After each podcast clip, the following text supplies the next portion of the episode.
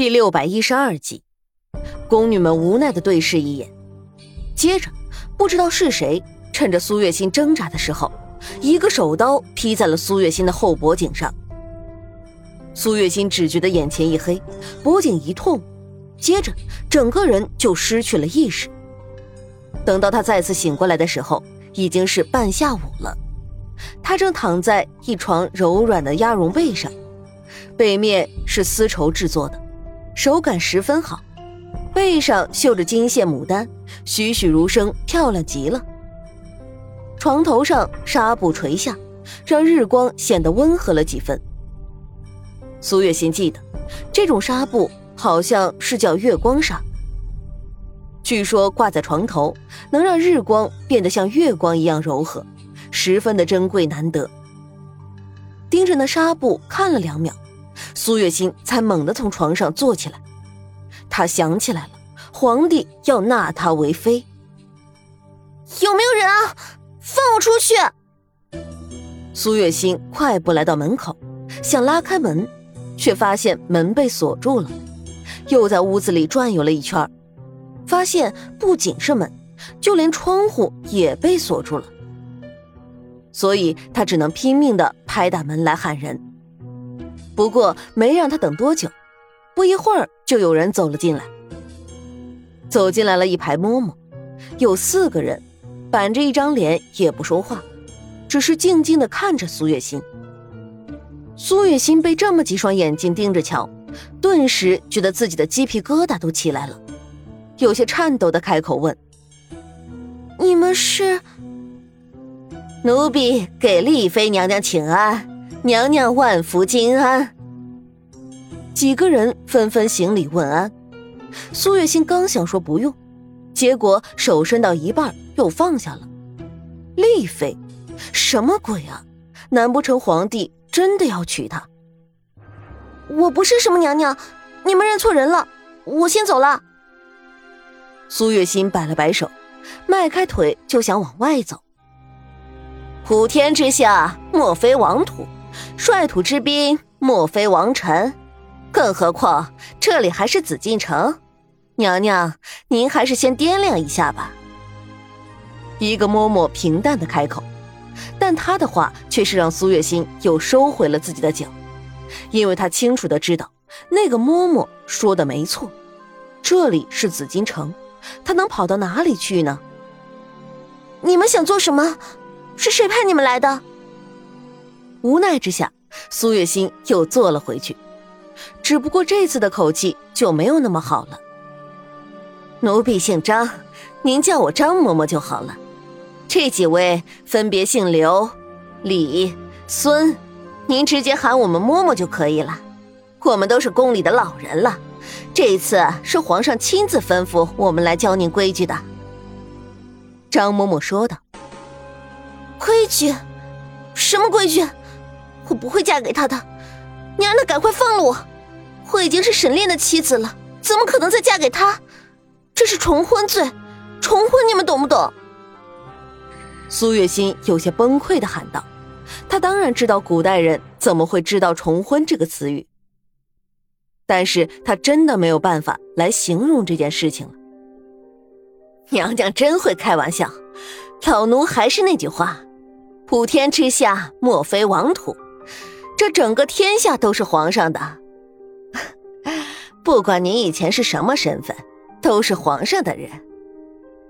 张嬷嬷皮笑肉不笑的说道：“是啊，娘娘，宫里的女人这么多，但您可是第一个没有侍寝就直接被封为妃位的，外头不知道有多少人都羡慕您呢。”李嬷嬷也继续劝说。娘娘，这可是您的福分啊！孙嬷嬷也说道。这下子苏月心可算是明白了，这几个人就是来劝说的，说什么教规矩，恐怕皇帝给他定的唯一一个规矩，就是让他老实的在床上待着吧。我不想听到这些，你们如果说完了的话，就请你们出去好吗？苏月心捂着耳朵，一副烦躁的表情。娘娘，既然您不想听这些，那就算了。接下来我们会教您明天侍寝时的规矩。”张嬷嬷说道。他显然是这几个人里面的老大，他一发话，就没有人再劝说什么了。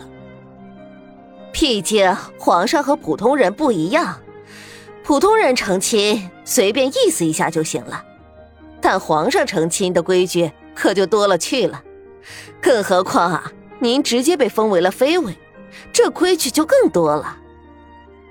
张嬷嬷说道：“如今宫里的妃位加上您也只有三位，所以规矩这方面一定要做全，绝对不能让人抓住错处。”等您明天侍寝过后，那些人应该就会来拜会您了。到时候您随意的应付一下就可以了。张嬷嬷不仅给苏月心说了规矩，还说了一些怎么在后宫生存下去的技巧。听得苏月心只想翻白眼，她就连能不能成为这个丽妃还不一定呢，这么着急的就给她灌输技巧了。苏月心一直相信，沈炼是不可能会眼睁睁的看着他被皇帝给娶走的。他相信沈炼一定会有办法的。张嬷嬷自顾自的说完，也不管苏月心有没有听，听进去了多少，就直接进行下一个任务。娘娘，您该沐浴了。沐浴过后，我们会为您做一个全身按摩。张嬷嬷说着。伸出手，一个请的动作。苏月心茫然的看了看张嬷嬷，只能顺着她所指的方向走。走到里面，才发现是一个池子，里面热气萦绕，俨然就是一个温泉池。只是这温泉水是从哪里来的就不知道了。池子周围是用汉白玉做的。苏月心脱了衣服，走在上面，被冻得打了个哆嗦。走进池子里，被温暖的水流包裹，那种感觉马上就消失了。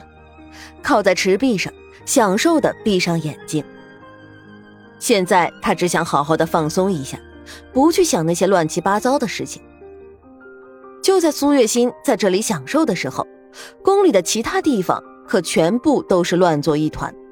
最瞩目的当属是储秀宫了。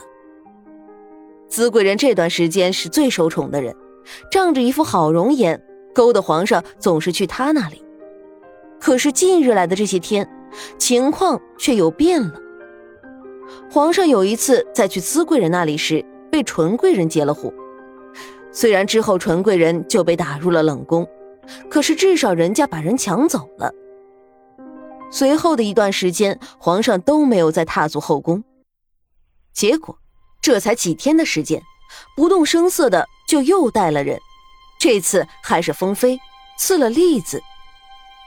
丽象征着美丽漂亮，这么一个词就可以足以见得皇帝对这个新美人是有多么的满意了。不过姿贵人可就不好过了，这几天他知道了皇帝要封妃的消息，心情一直不好，再加上他每次派人去请皇上，皇上总是推辞。几次三番下来，他心里肝火旺盛，脸上也开始冒出了许多小痘痘。这些小痘痘虽小，却很疼，里面还有白白的东西。太医给他开了下火的药，可是药是吃了，效果却是一点都没有。不仅没有效果，甚至好像还更加的严重了。原先只是脸上出了小痘痘，渐渐的。他的身体各处都出现了这些痘痘，不，现在他们已经不是痘痘了，而是大包，一个一个的大包，大的有小孩拳头一样大，小的也有棋子那么大。每个大包都红肿着鼓起来，甚至连用手碰一下都不行。这几天，紫贵人每天都疼得睡不着觉，睡不着觉，火气自然就更加的旺盛了。而那些大包也就越长越大，这也算是恶性循环的过程了。这天又骂走了一个太医之后，琉璃又去太医院请太医，太医院也不敢怠慢，院长直接跟着过来了。没办法，他也不想来的，但是太医院的太医几乎都让资贵人给骂了个遍了，也就只有他了。